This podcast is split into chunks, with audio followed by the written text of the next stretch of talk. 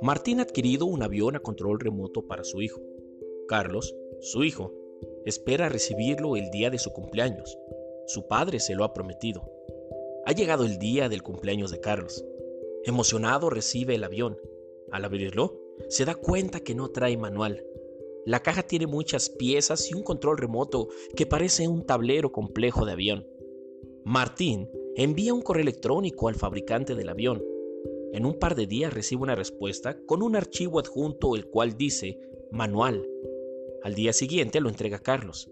Él lo estudia y hace volar el avión que su padre le regaló. Los cristianos seríamos un avión a control remoto inservible si no tuviésemos un manual para ser dirigidos. Dios, en su voluntad, decidió dejarnos su palabra para conocer el camino que debemos seguir. Hace mucho tiempo, Dios comunicó su voluntad a su pueblo por medio de sueños, profecías y revelaciones. Hoy lo hace por medio de su Hijo y su palabra.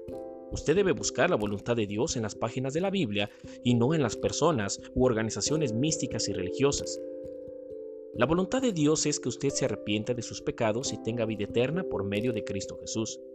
Leamos algunos versículos que hablan sobre la voluntad de Dios para nuestra vida. El Señor no retarda su promesa, según algunos la tienen por tardanza, sino que es paciente para con nosotros, no queriendo que ninguno perezca, sino que todos procedan al arrepentimiento. Segunda de Pedro 3:9. O menosprecias las riquezas de su benignidad, paciencia y longanimidad, ignorando que su benignidad te guía al arrepentimiento. Romanos 2:4. El cual quiere que todos los hombres sean salvos y vengan al conocimiento de la verdad. Primera Timoteo 2:4. Estimado lector, le reitero una vez más la voluntad de Dios para su vida. Dios quiere que usted se arrepienta de sus pecados y tenga vida eterna por medio de Cristo Jesús. Si usted quiere echar a volar su fe como el avión de Carlos, debe leer el manual que Dios ha dejado para sus hijos, la Biblia. Vamos, usted puede hacerlo. La lectura bíblica le ayudará a conocer la voluntad de Dios. ¿Acaso no quiere ser perdonado y recibir la vida eterna?